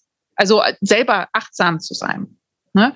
Und ähm, das hat, das wirkt sich unterschiedlich aus. Es, es, es kann sich als sinnvoll erweisen an der Stelle, wo man das Gefühl hat, hier, hier ähm, an einem Ort, oh, hier, hier, hier achten die Leute einfach nicht aufeinander. Wir setzen jetzt hier mal was hin, was das regelt, damit die, ne, so. Und im Grunde geht es darum, dass immer wieder, wenn irgendjemand das Bedürfnis hat, es nochmal sich anzugucken, dass man dann sagt, okay, machen wir. Ja. Was ich auch noch sagen wollte, weil du vorhin sagtest, dieses, dieses Recht Nein zu sagen, ähm, nochmal auf die Schule bezogen. Es ist ja so, wenn ich ähm, das Recht und die Möglichkeit habe, Nein zu sagen, heißt das ja nicht, dass ich das tue, dass ich das unbedingt jetzt tun muss. Das kann sogar dazu führen, dass allein die Tatsache, dass ich auch Nein sagen kann, mich überhaupt in die Lage versetzt, Ja zu etwas zu sagen gar keine Wahl zu haben. Und das ist ja die Schule, die ist ja wahllos. Ich kann ja noch nicht mal Ja sagen. Ganz viele gehen schon allein aus dem Gefühl, dass es ein Muss ist, nicht gern dahin. Wenn man sie fragen würde, okay, hör mal zu, wenn du dich entscheiden könntest, wie du es gestaltest, und so würdest du, und dann würden viele sagen, na klar, würde ich hingehen, vielleicht nicht jeden Tag und immer so viel. So. Aber das bedeutet, in dem Wissen, das kriege ich in den Familien, die ich unterstütze, auch mit, in dem Wissen, also ein junger Mensch ist zum Beispiel in einer Situation, wo es ihm nicht gut geht, wo er das Gefühl hat, er hält es nicht gut aus und es ist alles schwierig und leidvoll. In dem Wissen, hör mal zu, Finde heraus, ob das das Richtige ist. Wenn du dich anders entscheidest, stehen wir hinter dir. Ähm, das verändert was. Das verändert auch etwas, weiter mit diesem Bewusstsein nun in diesem Kontext zu sein und da vielleicht für Lösungen offen zu sein. Das, da braucht sich doch nur mal jeder hineinversetzen, ja. Dass wir, wir können nicht Ja zu etwas sagen, wozu wir nicht Nein sagen dürfen. Das wäre auch das, was ich eben, wenn es jetzt, wenn ich jetzt den Begriff Bildungsfreiheit oder so der auch so um, um, umherschwört, unter dem verstehen würde. Eben, dass es auch, ich würde vielleicht noch einen anderen Begriff wählen, Bildungsvielfalt. Eine bunte Bildungslandschaft, wo es viele verschiedene Wege gibt, die mir offen stehen sollten. Wenn der eine nicht passt, dann kann ich einen anderen wählen. Also bin ich, bin ich frei, eben wie du sagst, zu etwas Ja zu sagen nicht immer nur mich gegen etwas zu stellen, sondern ich kann mich für etwas entscheiden. Und äh, ich denke, das ist unendlich wichtig. Und auch im Kontext, dass man auch in, in einem Rahmen einer Schule und so weiter sich eben für Dinge entscheiden kann. Aber dafür muss ich immer wissen, dass weil das ist so ein anderes Missverständnis, wo auch schon manche Menschen glauben, da wären wir schon bei selbstbestimmter Bildung oder das, was damit gemeint ist. Was man sieht in Projektschulen zum Beispiel. So, dann kannst du zwischen Projekt A und Projekt B wählen, aber eins von den beiden musst du auswählen. Das ist für mich keine, das ist keine selbstbestimmte Bildung. Da hast du nämlich immer noch nicht die Möglichkeit zu sagen, ja, aber keins von den beiden Projekten gefällt mir und ich möchte keins von beiden. Ich mache was ganz anderes. Mhm. Ja, ähm, das ist interessant, halt dieser Begriff Bildungsfreiheit ist ja, ich verwende den ja nicht gerne, ist ja auch schon im Grunde so, ein, so eine Schwierigkeit, weil man könnte ja ihn auch einerseits, man könnte ihn so sehen ja, wie Bildungsfreiheit. Das heißt, wir sind hier frei von Bildung. Der Begriff Bildung an sich als ein Gut, was man entweder hat oder nicht hat, ist ja auch schon problematisch. Deshalb ist er, ich finde den Begriff von, von Bertrand Stern ja so nützlich, dieses sich bilden, frei sich bilden, dass das ja ein Prozess ist, der von mir ausgeht.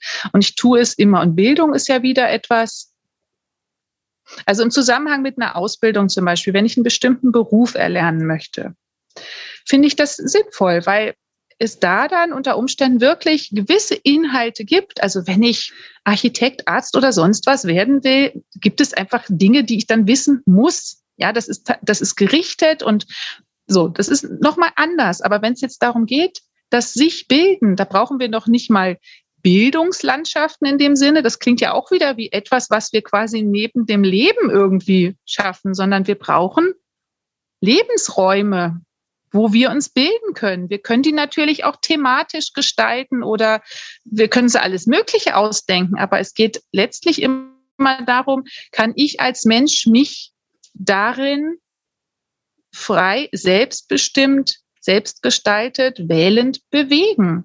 Das bedeutet nicht, dass dann Chaos herrscht, weil es ist so, wir sind immer gebunden. Das, was du vorhin nochmal gesagt hast, ist übrigens über den, die Lehrer, die, ähm, also die Besten, wir lernen ja immer von den Menschen, oder wir werden wir, wir, uns beeinflussen ja am meisten diejenigen, äh, mit, an die wir gebunden sind, mit der, wo wir eine Bin ein Bindungsverhältnis haben, mit dem wir eine Beziehung ähm, haben. Ja, Beziehung ist nicht das richtige Wort, weil in Beziehung stehen wir mit jedem irgendwie, aber ne, wo, wo wir, mit denen wir uns verbunden fühlen.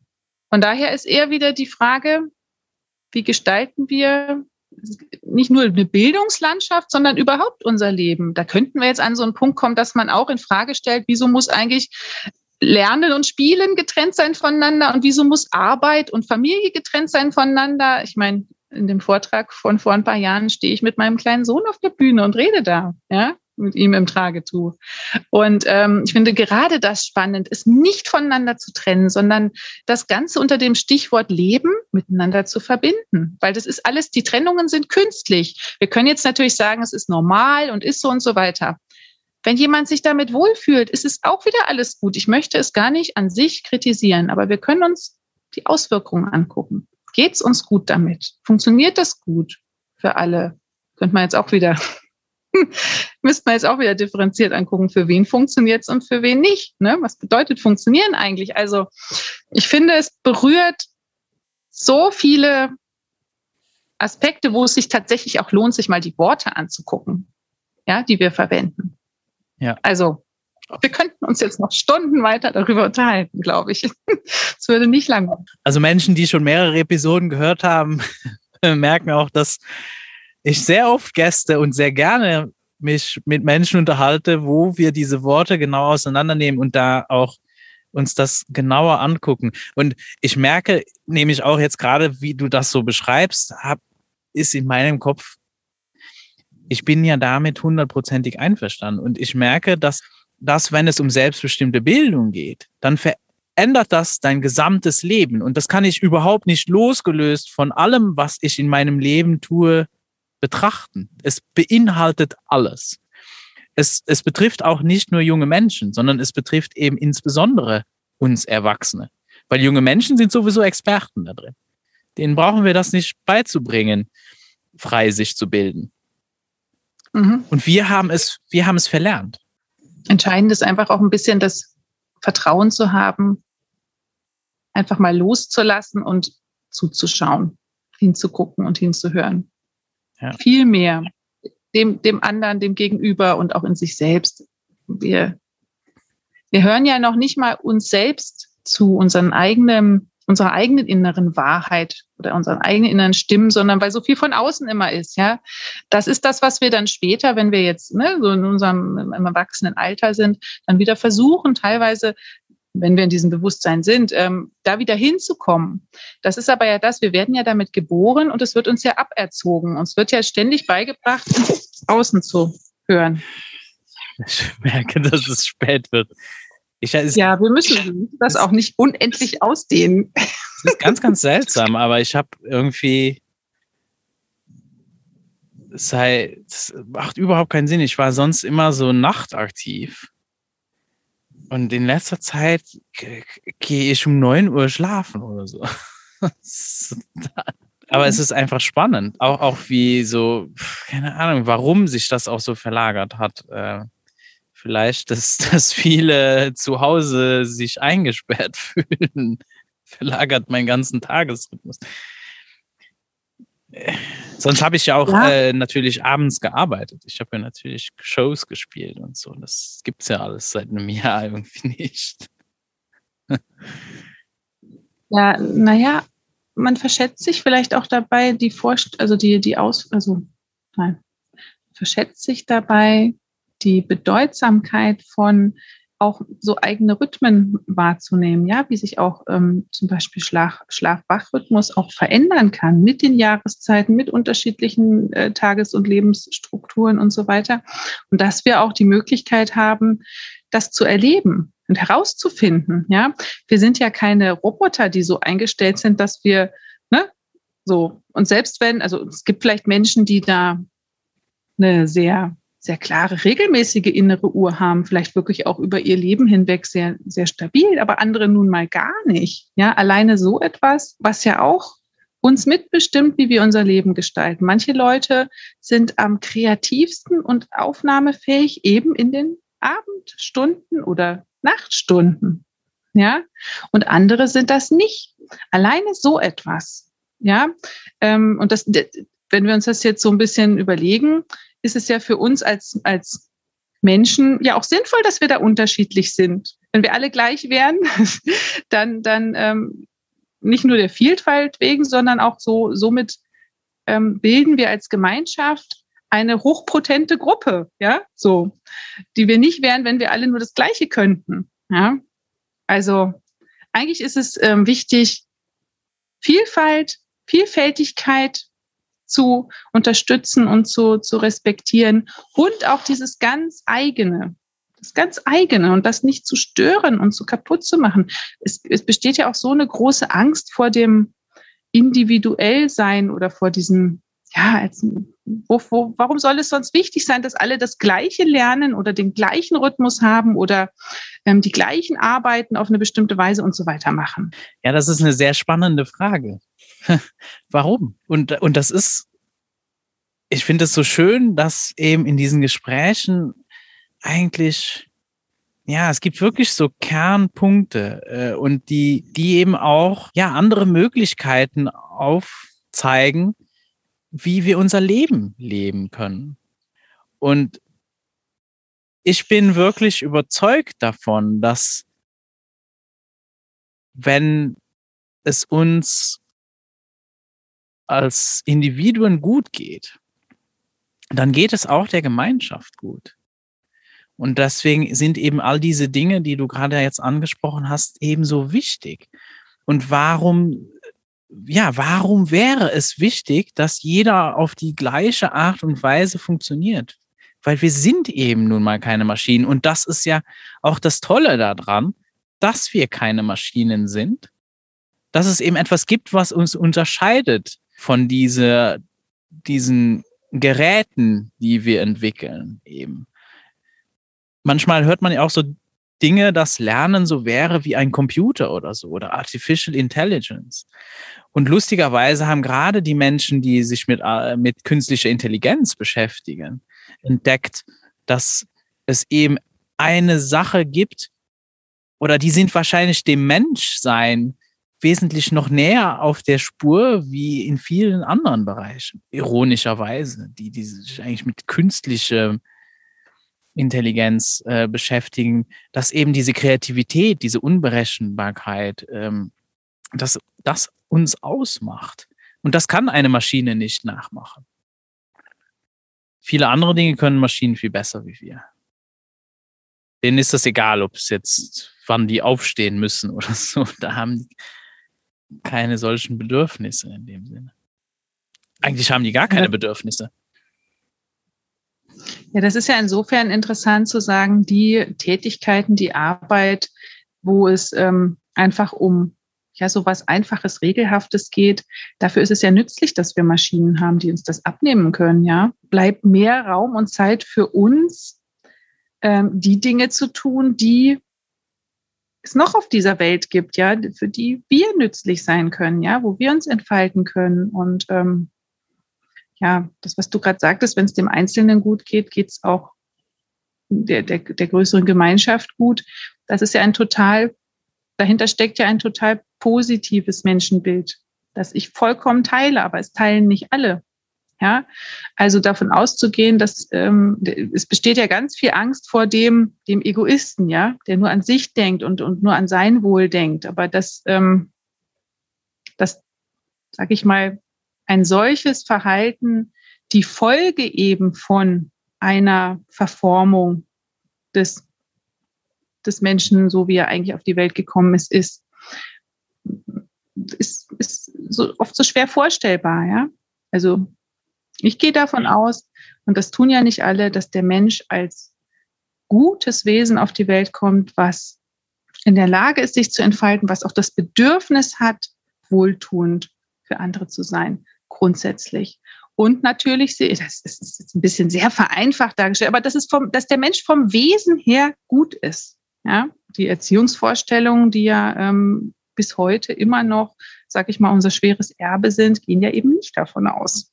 Also, äh, Nochmal auf die Schule übertragen der Gedanke der Beschulung, dass ein Mensch beschult werden muss. Dahinter steckt ja das, ohne das würde er nichts lernen, ohne das wäre er faul und dies und das. Es steckt ein negatives Menschenbild dahinter.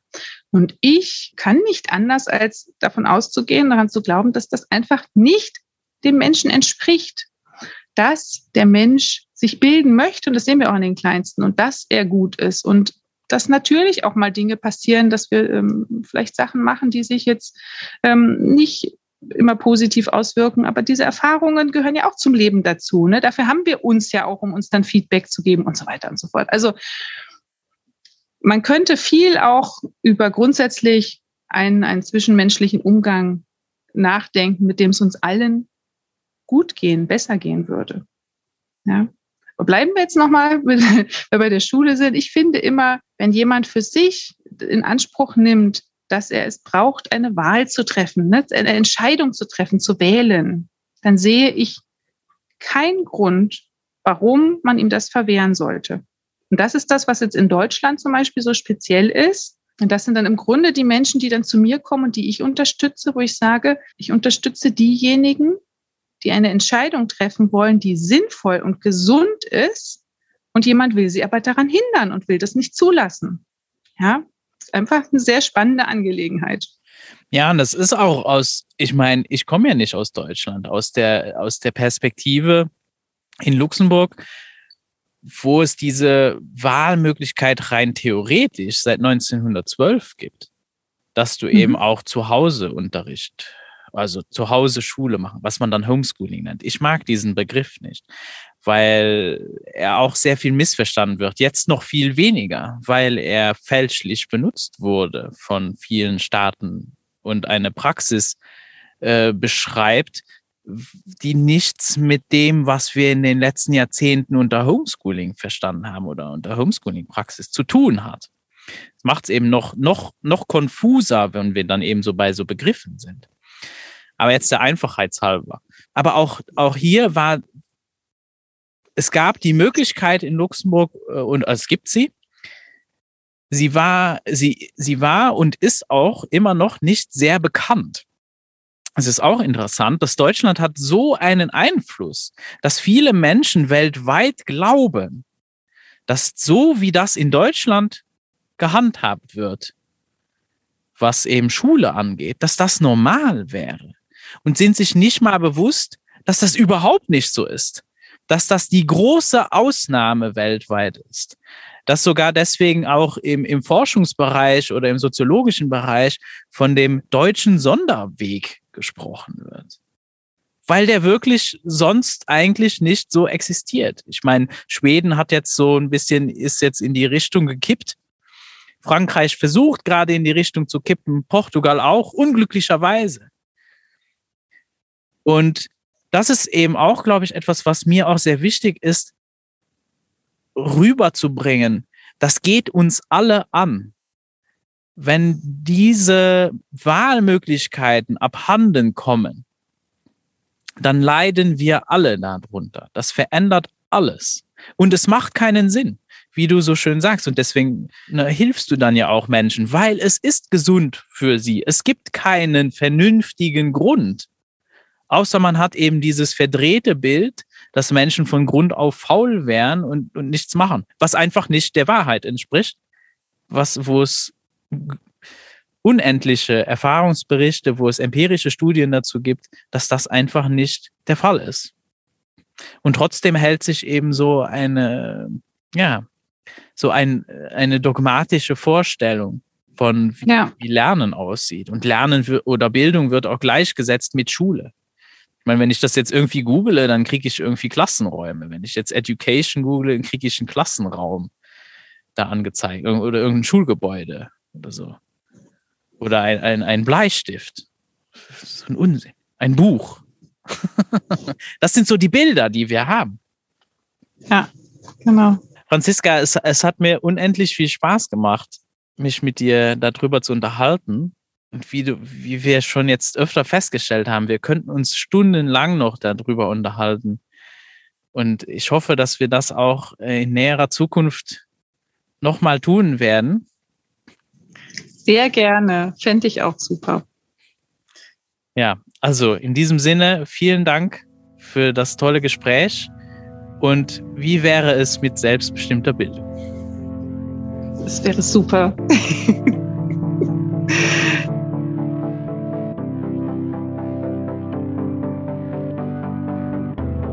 Vielen Dank fürs Zuhören. Du findest den Podcast auch auf Facebook at selbstbestimmt sich bilden und auf Telegram t.me slash whataboutsde, wo du gerne einen Kommentar oder Like hinterlassen kannst. Ich freue mich über dein Feedback. Bis zum nächsten Mal bei Wie wäre es mit selbstbestimmter Bildung?